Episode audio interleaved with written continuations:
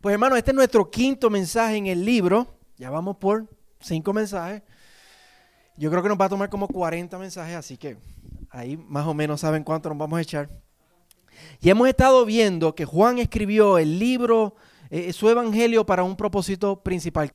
En Juan, en el capítulo 20, en el versículo 31, él dice que él escribió el libro para que nosotros, la iglesia, los oyentes, los que estamos leyendo el libro, podamos creer que Cristo, que Jesús es el Cristo y para que creyendo en Él nosotros podamos tener vida eterna. Ese es el propósito por el cual Juan escribió eh, el Evangelio. Para que nosotros podamos creer que Jesús es el Cristo y al creer podamos tener vida eterna. Entonces, todo lo que Juan escribe desde el capítulo 1 hasta, hasta el último capítulo lo hace con ese propósito, para mostrar quién es Jesús, para que nosotros podamos ver quién es Jesús y para que al creer en Él podamos tener vida. En el capítulo 1, Juan nos presentó a Cristo como el eterno Dios que se hizo hombre. Eso fue lo que Juan nos dijo acerca de Jesús. Y, y después Juan el Bautista demostró que Jesús es el Cordero de Dios que vino a quitar el pecado del mundo. Y la semana pasada, Lester nos estuvo hablando acerca de, el milagro que ocurrió, ocurrió en Caná de Galilea, donde Jesús transformó agua en vino y que a través de ese milagro Jesús estaba demostrando que eh, esos ritos pasados de purificación ya van a pasar y que ahora el único rito necesario, la única verdad necesaria para nuestra purificación es la obra de Jesús, el Evangelio, que Él verdaderamente es el Cordero de Dios que vino a quitar el pecado del mundo.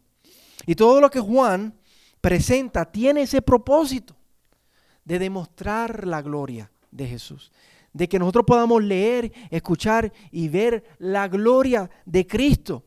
Y eso fue lo que Juan dijo en el capítulo 1, en el versículo 14, que él quiere, que Juan quiere que nosotros veamos la misma gloria de Jesús que Juan y los discípulos vieron.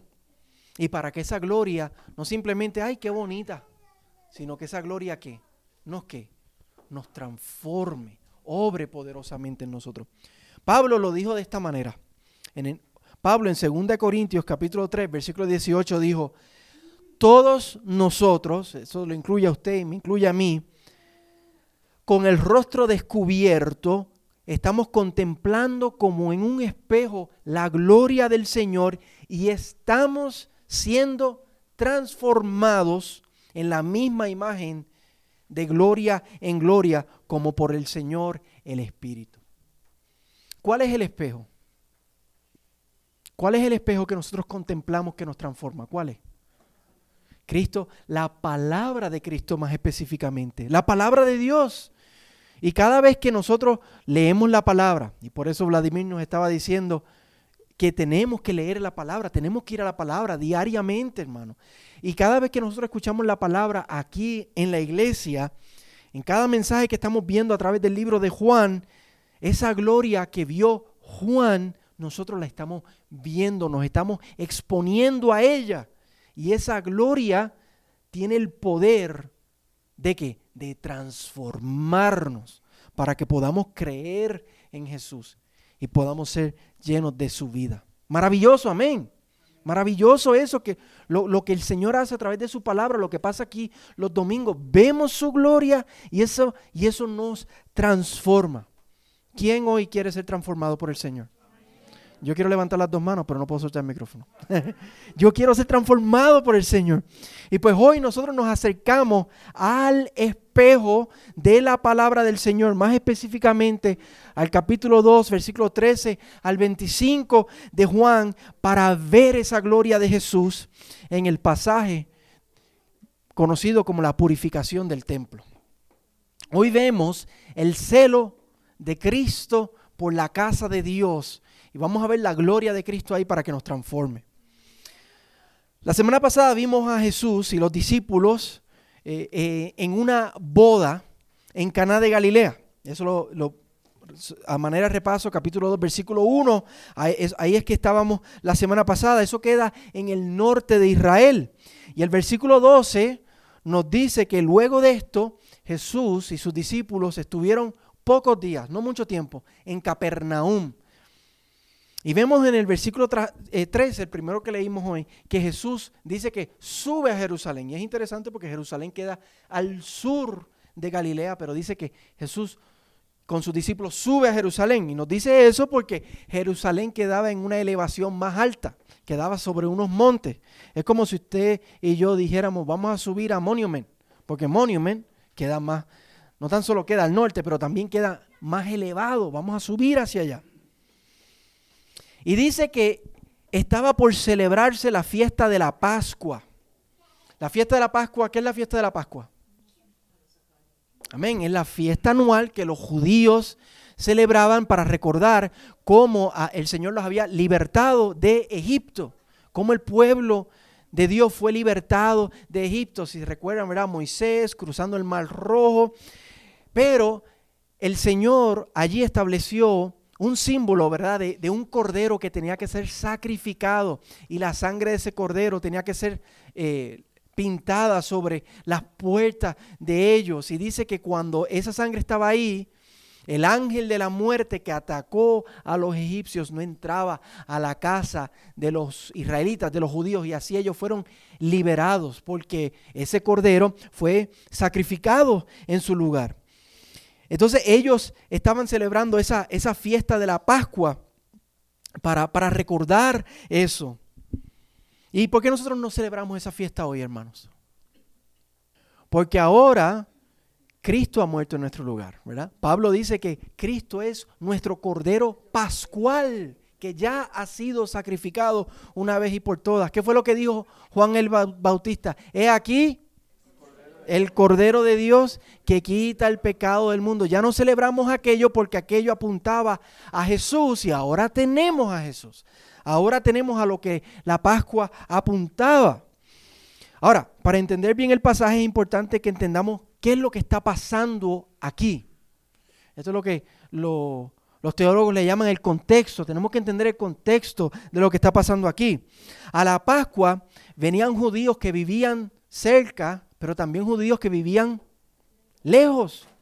Vienen judíos que estaban en Roma, habían judíos que estaban en, Asia Menor, en Corinto, en Egipto, y vienen de lejos. Son, son miles y miles de judíos que vienen todos los años a celebrar esta Pascua y vienen de, cientos y cientos de millas de lejos. Y por eso es que al ellos venir de, de, tan lejos y de tantos diferentes lugares, ellos no traían los animales que iban a sacrificar. Imagínense en ellos caminando por, por cientos y cientos de millas, alando corderos y alando bueyes y cargando con palomas, y no podían hacer eso. E, era más conveniente simplemente llegar a Jerusalén y comprarlos en Jerusalén. Y también había que dar una ofrenda anual, y todas estas personas vienen con dinero de, de su tierra del dinero que se mueve allá. Así que tienen que llegar a Jerusalén y tienen que intercambiarlo. Eso es lo mismo que hacemos hoy. Por ejemplo, los de Honduras tienen que cambiar la lempira al, dólar. Eh, ¿Qué más tenemos? El quetzal, tenemos el, bolívar, tenemos el peso colombiano, el peso mexicano. Hay que, hay que intercambiarlo. ¿verdad? Nosotros intercambiamos eso acá y ellos lo cambiaban allí a, la moneda que se usaba en Jerusalén, a la que era aceptada en el templo. Pero ahí no termina la cosa. Eso es importante saberlo, pero ahí no termina la cosa. Esto también es importante. Recuerden que eran miles de personas que venían. Así que, ¿dónde están los que saben de negocio aquí? Eso era tremenda oportunidad de negocio. Eso era tremenda oportunidad de negocio.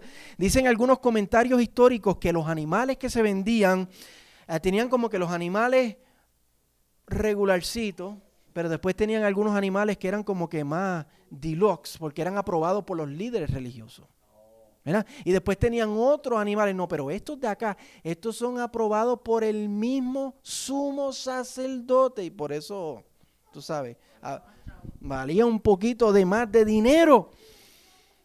Y el dinero que se intercambiaba, lo hacían, lo intercambiaban. Claro, yo te hago el servicio de intercambio, pero me tienes que dar los intereses.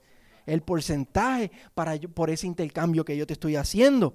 Y obviamente todo lo que se hacía allí, al ser en el templo, tenía que ser aprobado por los líderes religiosos y por el sumo sacerdote. Y ellos tenían su por ciento. Ellos tenían su ganancia. Si, ellos lo aprobaban, decía, sí, tú puedes hacer eso aquí, pero tú tienes que dar ah, mi por ciento, me tienes que dar mi ganancia. Esto era, esto en otras palabras, esto era todo un aparato gigantesco de, comercio, de avaricia, de ganancia, lo que estaba allí pasando. E, en el nombre de, adorar a Dios, pero en realidad lo que ahí estaba pasando por debajo de la mesa era, dame, toma y dame, ganancia de, de dinero. Y el problema es que, ¿dónde ocurría todo esto? ¿Dónde estaba ocurriendo todo esto? El versículo 14 dice dónde? En el templo. Y el templo tenía varias áreas. Está el lugar santo, donde podían entrar los sacerdotes todos los días. Está el lugar santísimo, donde solamente podía entrar el sumo sacerdote una vez al año. Pero a las afueras habían como patios. Estaba el patio de los israelitas, y ahí los israelitas podían entrar. Después estaba el patio de las mujeres, donde mujeres israelitas podían llegar a estar allí. Y después más afuera estaba el patio de los gentiles. Y este patio de los gentiles era bien importante porque este era el lugar designado para que los que no eran israelitas y, querían conocer acerca del Dios de Israel podían venir a escuchar la palabra. Podían venir a, a creer en el Dios verdadero, un lugar para contemplar a Dios, un lugar para adorar a Dios, un lugar para encontrarse con Dios. Pero sin embargo, allí está ocurriendo todo lo contrario. En vez de encuentro con Dios, allí además de que hay un gallinero y hay un bullicio, porque imagínense todos esos animales, lo que, lo que hay en el corazón es avaricia, es ganancia deshonesta, es trampa lo que está pasando allí, negocio. Y eso no es lo peor de todo, lo peor de todo es que toda esta trampa, toda esta codicia está ocurriendo en el nombre de qué? De adorar a Dios. Eso es lo peor, que todo esto está pasando en nombre de, estamos adorando a Dios, aquí ya tengo eh, el corderito que tú necesitas y si quieres yo te vendo este que está un poquito mejor porque este lo aprobó el sumo sacerdote, pero te vale tanto más. Todo eso está ocurriendo, una fachada exterior de adoración de venir a reconcíliate con Dios, recibe el perdón de tus pecados. Pero por dentro todo eso es codicia, avaricia y deshonestidad. Adoración al dinero disfrazado de adoración a Dios. O como dice Jesús, lobos vestidos de oveja. O como Jesús le dijo a los mismos líderes religiosos, sepulcros blanqueado, porque por dentro estaban llenos de toda pudrición y por fuera todo bien bonito. Lo que veíamos el miércoles, que el hermano Francisco nos estaba hablando el miércoles en el estudio acerca de la teología de la prosperidad, eso era pura teología de la prosperidad lo que había allí. Y Jesús llega, hermano, y ve todo eso ¿Y cómo reacciona Jesús cuando él ve todo eso? Cuando él sabe lo que realmente está en el corazón del hombre y él ve todo lo que está pasando allí. El celo por la casa de Dios lo consumió. Dice el versículo 15. Y haciendo un látigo de cuerdas, echó a todo fuera del templo con las ovejas y los bueyes, desparramó las monedas de los que cambiaban el dinero y volcó las mesas de las mismas cuerdas que tenían allí para, para amarrar a los bueyes y para tener a, las ovejitas amarradas, con esas mismas, él ató juntas, hizo un látigo y empezó a repartir fuerte, como decimos en Puerto Rico, empezó a repartir fuerte allí a todo el mundo. Así que imagínese eh, eh, eh, el salpafuera, imagínese el corre y corre, imagínese lo que se formó allí. Piense, un buey, o sea, un toro, que tú le metes un latigazo y hay un montón de personas que va a pasar. Y no era uno, eran un montón. Allí se formó un escándalo mayor. Esto fue una, escena, esto fue algo bien peligroso. Ahora yo pregunto, pensemos un momento, yo pregunto, ¿qué fue lo más que le molestó a Jesús? Pensemos, ¿qué fue lo más que le molestó a Jesús? No era el hecho de que vendían o intercambiaban. No era el hecho de que, de, que de los animales que tenían allí. Era la motivación con la que lo estaban haciendo. La trampa que había en el corazón. Miren el versículo 16. Dice que a los que vendían palomas les dijo, quiten esto de aquí, no hagan de la casa de mi padre una casa de comercio. El lugar de adoración se estaba convirtiendo en un lugar de avaricia, de comercio, de ganancia deshonesta. La motivación del corazón de esas personas no era adorar a Dios. La motivación era lucrarse, prosperar, enriquecerse. La motivación era adorar al dinero. No era Dios. No tenían la mirada puesta en el tesoro celestial, tenían puesta la mirada en los tesoros terrenales que se corrompen por, la por el orín y la, por la polilla.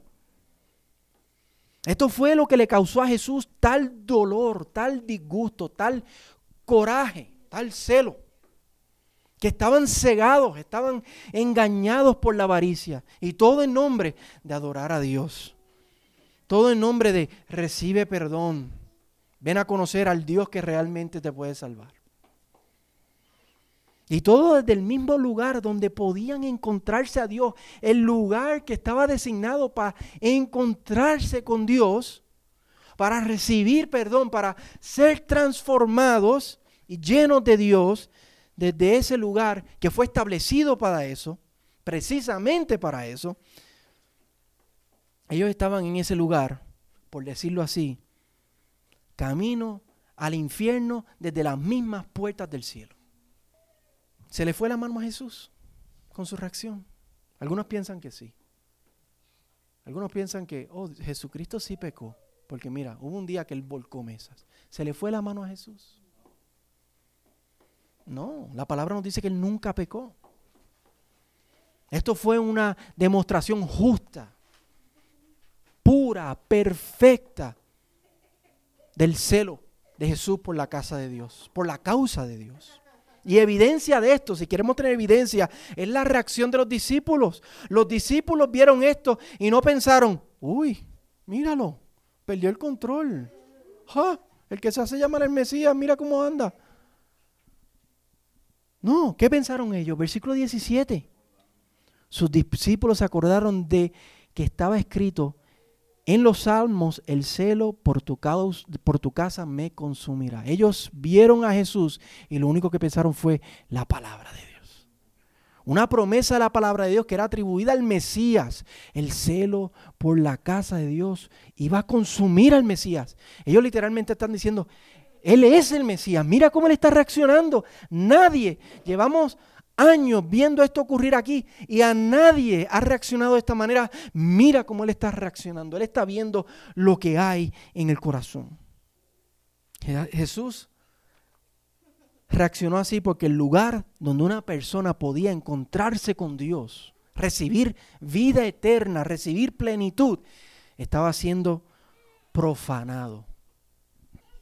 Esto era una irreverencia hasta más, esto era un sacrilegio, porque esto era un lugar sagrado que se estaba convirtiendo en algo impuro y mundano. Y por eso Cristo limpió ese lugar. Pero Cristo sabe que ese acto de limpieza no es suficiente.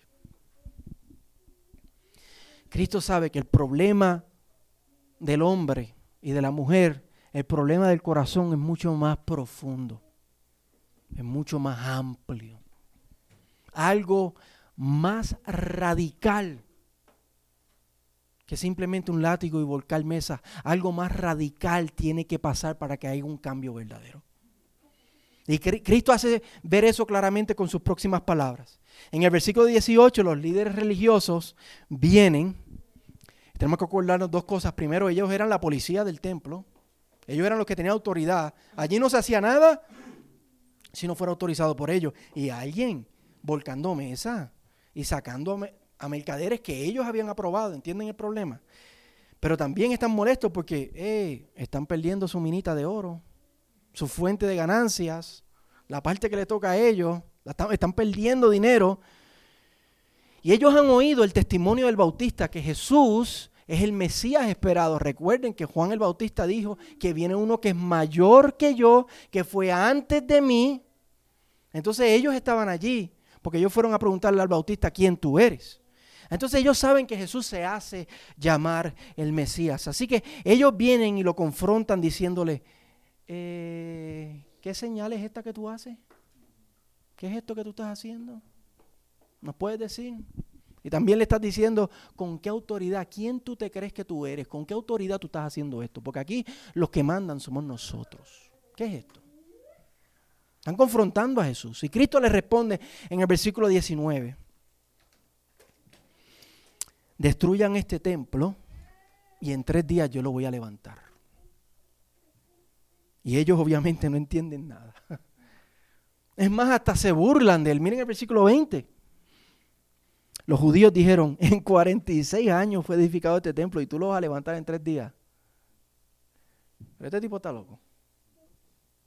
Ese templo llevaba 46 años siendo restaurado. Y a ese momento todavía no estaba listo. Iba a durar unos 30 años más la restauración todavía. Lo iban a terminar en el 64. Pero Juan nos explica lo que Jesús realmente se refirió en el versículo 21, que no se estaba refiriendo específicamente de ese templo, sino estaba hablando del templo de su cuerpo. ¿Qué está diciendo Jesús con estas palabras? Con, con esta, esta oración, ¿qué está diciendo Jesús? Pues Jesús está diciendo varias cosas a la misma vez. Vamos a ver algunas de ellas. Por un lado está diciendo que ese templo que ha tomado 46 años en construirse va a ser cosa del pasado. Igual que el hermano Lester nos demostró la semana pasada, en las bodas de Caná, Jesús estaba diciendo que esos ritos de purificación, de limpieza del pasado, y, de, de antes, iban a quedar en el pasado, que ahora lo que iba a limpiar era la sangre de Jesús, el sacrificio de Cristo. Y aquí Jesús está demostrando que el templo ya no va a ser el lugar donde Dios y el hombre se van a encontrar. No. Ahora va a ser en el nombre de quién?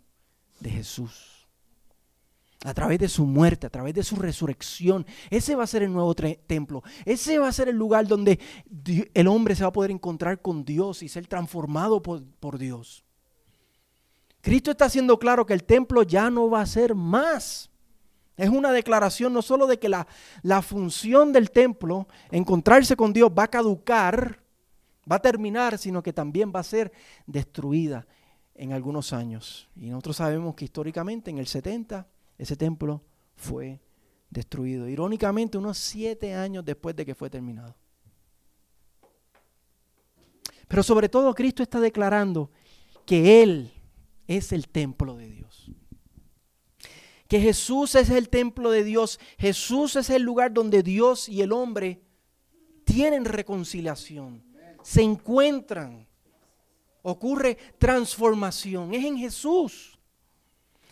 Él es el camino, la verdad y la vida. Y nadie puede venir al Padre sino a través de quién? De Él. Solo hay un nombre dado a los hombres en el cual hay salvación. ¿El nombre de quién? de Jesús. Eso es lo que él está diciendo.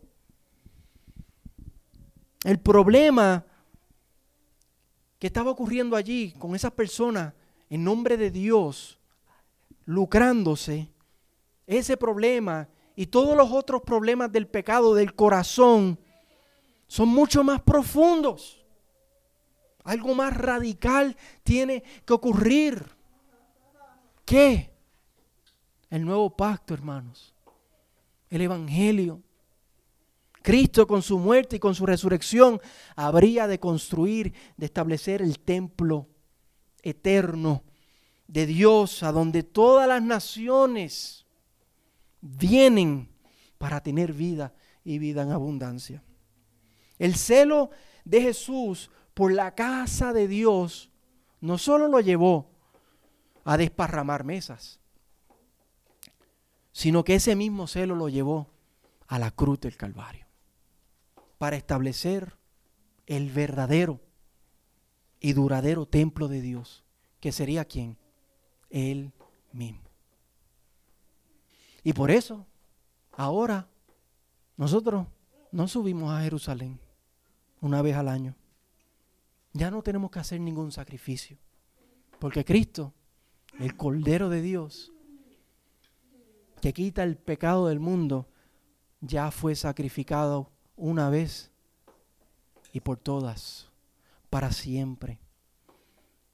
Cristo, el templo de Dios, es el nombre en el cual nosotros nos reunimos aquí para tener comunión con Dios. Es el nombre en el cual nosotros cada uno individualmente invocamos el nombre del Señor para tener comunión con Dios. Ahora nosotros nacemos de nuevo. Algo más profundo, más radical tenía que pasar. ¿Qué? Ahora nosotros nacemos de nuevo. Nuestro corazón de piedra es transformado por un corazón de carne. La ley de Dios es escrita en nuestro corazón. El Espíritu de Dios viene a vivir dentro de nosotros. Y ahora tenemos una experiencia verdadera, real, auténtica, íntima con Dios mismo en Jesucristo. Ahora el encuentro con Dios es en el corazón. Aleluya. Amén. Ahora el encuentro con Dios es en el corazón a través del arrepentimiento y de la fe. Pero a pesar de eso, a pesar de este cambio, tenemos que tener cuidado.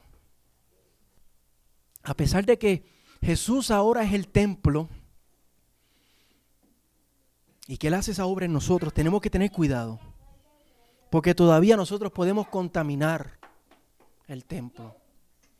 Todavía podemos profanar el templo. Todavía podemos ser como esos mercaderes.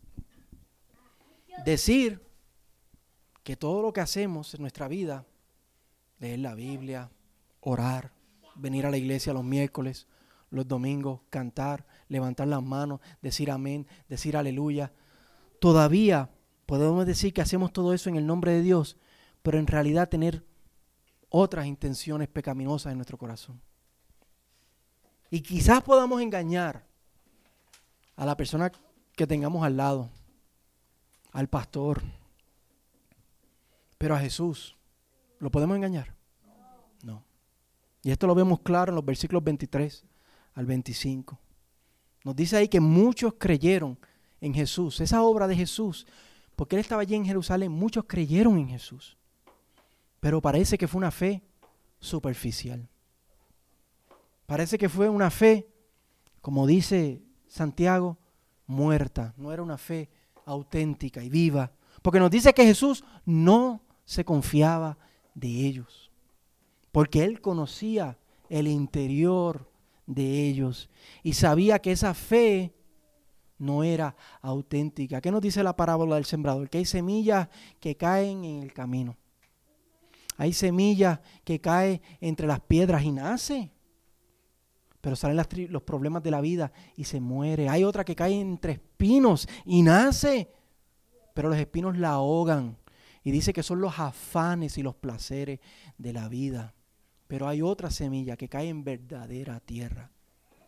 Nosotros tenemos que examinar nuestro corazón, de que nosotros no seamos como, como esos pedregales, que nosotros no seamos como esos espinos, que seamos tierra buena donde cae el Evangelio.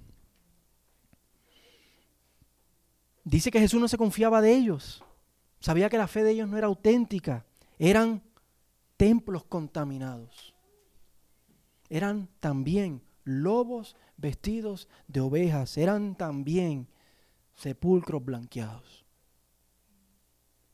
Y nosotros, hermanos,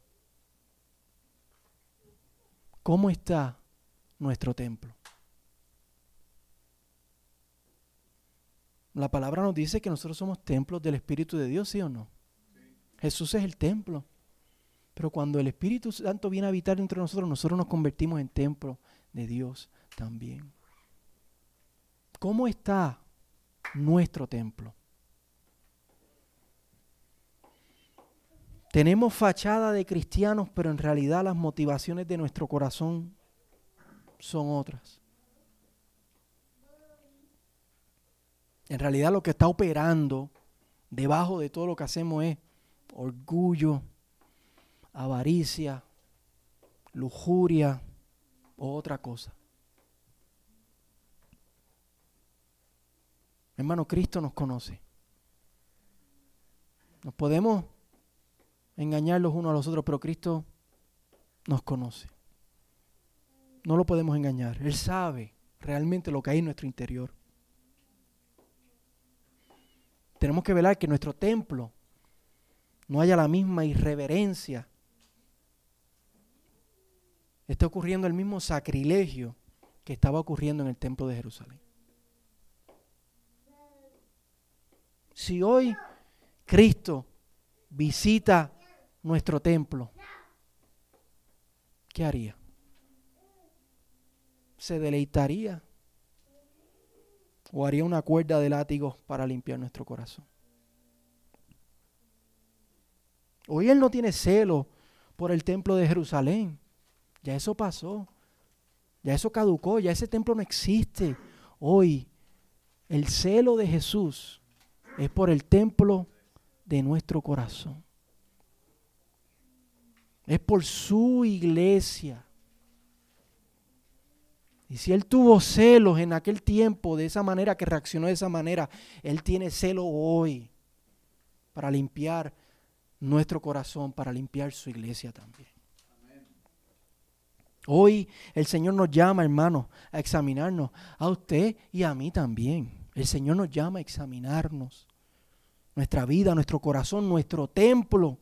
Hoy el Señor nos confronta, sí, nos está confrontando hoy el Señor, preguntándonos, ¿cuál realmente es el tesoro de mi corazón? son cosas terrenales que han de pasar o es el Señor. Hoy el Señor nos llama a limpiar nuestro templo. Y una cosa más, una cosa más, y con esto terminamos. También es un llamado a no esperar, a hacerlo hoy.